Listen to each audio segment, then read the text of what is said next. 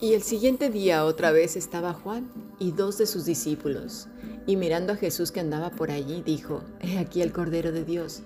Le oyeron hablar los dos discípulos y le siguieron a Jesús. Y volviéndose Jesús y viendo que le seguían, les dijo, ¿qué buscáis? Ellos le dijeron, Rabí, que traducido es maestro, ¿dónde moras? Les dijo, venid y ved. Fueron y vieron dónde moraba y se quedaron con él aquel día porque era como la hora décima. Juan capítulo 1, versículo 35 al 39. Hemos escuchado palabra de Dios.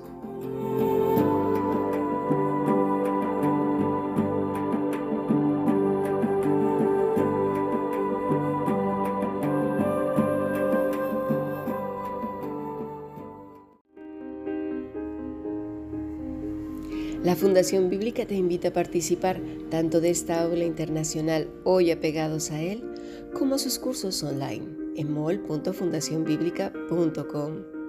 También Adoración de Siervos todos los martes a las 7.30 de la tarde España a través de nuestro canal de YouTube.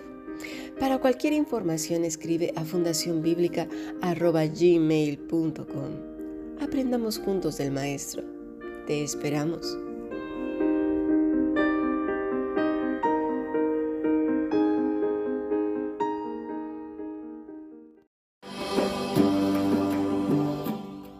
La hora y el día. Cuando ocurren eventos importantes en nuestra vida, casi siempre recordamos la hora y el día, ¿verdad?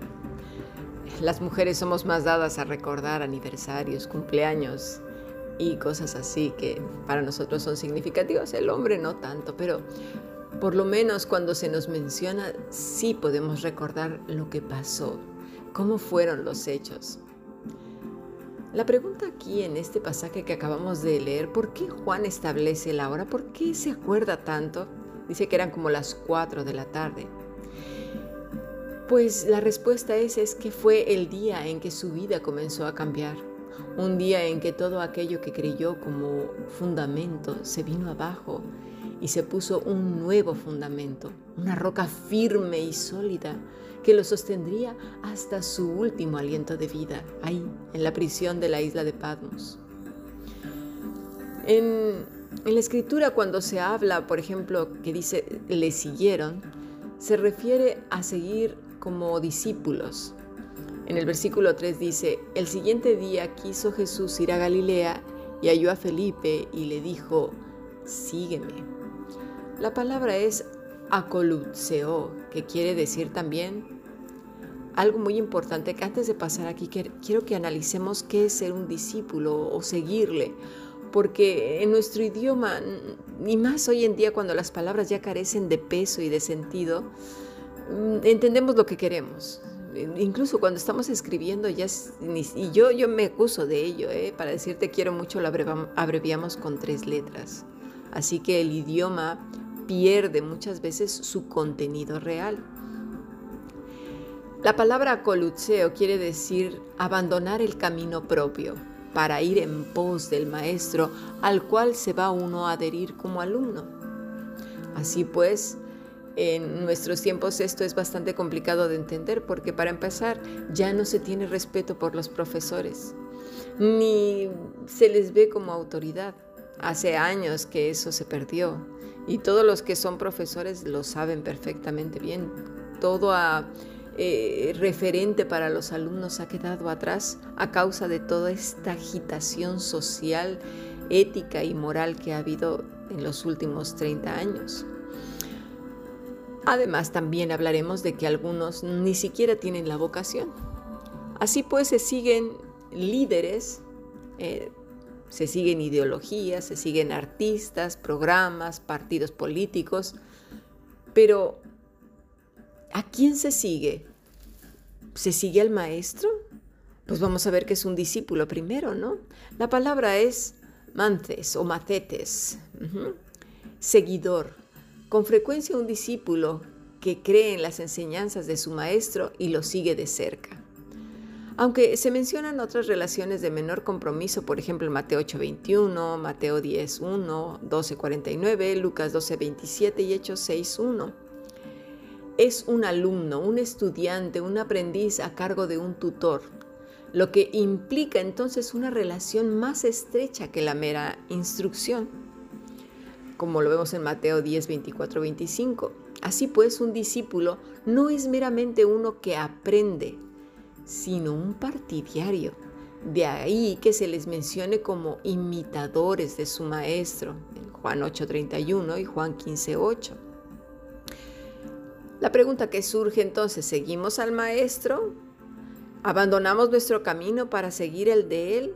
¿Nos adherimos de tal manera que somos imitadores de Él? Pablo menciona más de una vez utilizando la palabra mimetes, que quiere decir imitador, seguir, imitar. Efesios 5.1 dice, sed pues imitadores de Dios como hijos amados y andad en amor como también Cristo nos amó y se entregó a sí mismo por nosotros, ofrenda y sacrificio a Dios en olor fragante. Pero fornicación y toda inmundicia o avaricia ni aún se nombre entre vosotros como conviene a santos. También lo dice en 1 de Tesalonicenses 1.5 pues nuestro Evangelio no llegó a vosotros en palabras solamente, sino también en poder, en el Espíritu Santo y en plena certidumbre. Como bien sabéis, cuáles fuimos entre vosotros por amor de vosotros, y vosotros vinisteis a ser imitadores de nosotros y del Señor, recibiendo la palabra en medio de gran tribulación con gozo en el Espíritu Santo.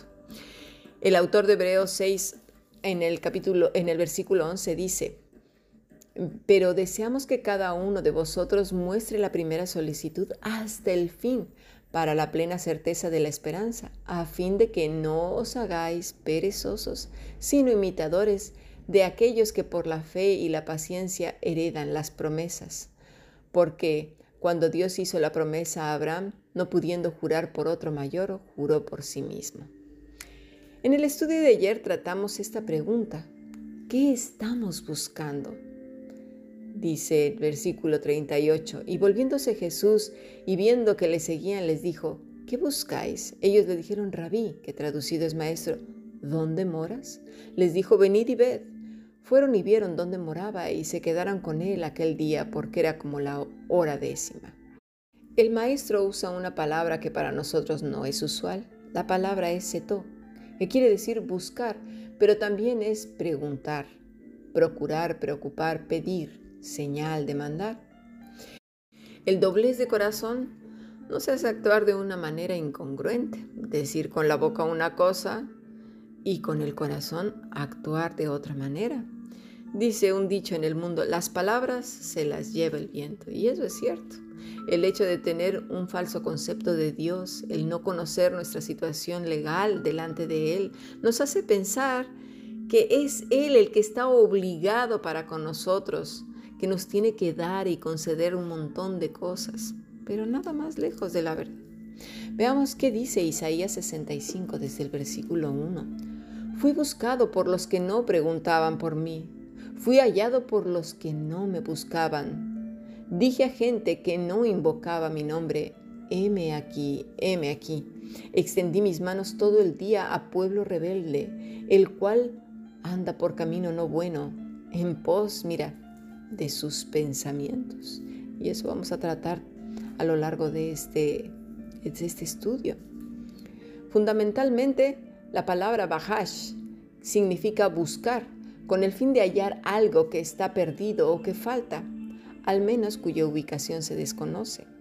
El verbo puede usarse teológicamente no solo en el sentido de procurar un espacio delante del Señor, o sea, estar delante de Él en el tiempo buscado de su bendición. También puede referirse a una actitud. Dice Deuteronomio 4:29, pero cuando desde allí busques a Jehová tu Dios, lo hallarás. Si lo buscas, mira, de todo tu corazón y con toda tu alma. ¿Cómo lo buscamos? ¿Dónde mora, Señor? me voy a quedar contigo para siempre. ¿Decimos eso o solo de palabras? ¿No te ha pasado que tristemente vemos gente que viene a los pies del Señor con un deseo inmenso de conocerle al punto de dejarnos avergonzados? Nosotros que llevamos años y de repente un humilde hombre o mujer, niño, joven, da más señales de tener una comunión profunda que los que decimos que llevamos años y años en el Evangelio con ritos y ritos y más ritos y palabras y palabrerías que dejan impresionado a los demás, pero el corazón frío, acartonado, tieso, duro, desmoronándose porque dentro tiene muchas tormentas. Es triste escuchar pues supuestos hijos que dicen, Dios no me escucha, parece que está sordo. Si fuera el Dios de los sacerdotes de Jezabel, razón tendría, pero tratándose del Dios Todopoderoso, eso es imposible. Dice este pasaje, heme aquí, heme aquí.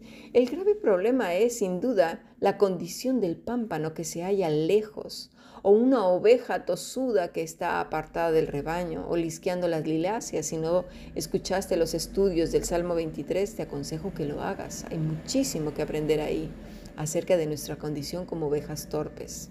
Las liláceas son flores atractivas, pero muy venenosas para la oveja. Y la oveja se distrae mucho con ellas. ¿eh? Dice el Señor que es gente que no invoca su nombre. Esta palabra es Sha'al, que quiere decir desear, dedicar. Esto ocurre regularmente con las personas de doble ánimo, que su vida espiritual es como una religión que simplemente se usa en caso de urgencias, pero que al final no resuelve nada, porque al Dios que invoca no es el Dios de las Escrituras, que pide todo el corazón, alma, mente y fuerzas, como lo vimos ahora también en Deuteronomio 4:29, ¿no? Cuando desde allí busques a Jehová tu Dios, lo hallarás si lo buscas de todo tu corazón y con toda tu alma. El Salmo, eh, digo, perdón, Isaías 31 dice, hay de los hijos que se apartan, dice Jehová, para tomar consejo y no de mí, para cobijarse con cubierta y no de mi espíritu, añadiendo pecado al pecado. Todo aquel que cree que al apartarse del Señor es simplemente por cuestiones inocentes, no es cierto, es un corazón resentido, que no está contento con la voluntad del Señor, porque simplemente va con Él como aquel que conecta la plancha simplemente cuando va a utilizarla, pero si no, ahí está guardada en donde está la tabla de planchar, ¿verdad? Y podrás preguntar, pero ¿cómo puedo relacionarme con Dios si trabajo todo el día? Estoy muy ocupada, muy ocupado. ¿Cómo puedo tener comunión con Él si tengo que estar con estos niños que no paran de dar lata todo el día, la casa y esto y aquello? Bueno, este tema ya se ha tocado antes. Te recomiendo que comiences, si es necesario, desde los primeros capítulos de nuestras lecciones hoy apegados a Él esta pregunta surge porque la persona tiene también el concepto del ejercicio religioso, es decir, una hora y posición corporal determinadas para buscar a Dios. Y eso no es así. Es verdad que es bueno buscar un momento de solitud cuando el día ha acabado y estar tranquilos a solas con Él o en la mañana o a, la hora que puedas. Pero a lo largo del día es, mira, es como si fueras con tu jefe de equipo caminando por la vida y comentando las cosas y preguntando si hacer esto o aquello es correcto, si es bueno o no, qué contesto o no qué contesto, lo tomo o no lo tomo, voy, no voy, tú qué piensas Señor, lo que me dijiste ayer, lo que me dijiste en la mañana, cómo lo aplico ahora. Tú has dicho que eres mi pastor, que no me vas a faltar, entonces por favor te ruego que me guíes, ¿sí? Lo que voy a hacer está bien, lo examinas junto con él. Jesús les dijo a estos discípulos, venid y ved. Esta mañana vimos que las enseñanzas de Jesús comenzaban desde Génesis hasta los profetas, enseñando todo lo que se decía de él. La promesa de salvación, el Mesías. Génesis 3.15, lo que se dijo de él, nuestro Redentor, nuestro Salvador. Si no comprendemos el génesis de nuestra redención, lo que pasó aquel día fatídico, ¿cómo pues correremos hacia el Maestro? ¿Cómo pues viviremos apegados a Él? ¿Cómo nos acostumbraremos a vivir una doble vida? ¿Cómo pues esa tibieza, ese un día frío y, otro día caliente? Dice el Salmo 16:11, me mostrarás la senda de vida, en tu presencia hay plenitud de gozo, delicias a tu diestra para siempre. ¿Por qué dice el salmista estas palabras? ¿Cuáles son las luchas que enfrenta nuestra alma? Ahora estamos llegando a la medianoche, como dice el reloj científico global, 100 segundos, más cerca que nunca. La oscuridad es muy densa. Necesitamos comprender muy bien por qué son estas palabras y cómo podemos vivirlas. Pasemos a nuestro siguiente podcast.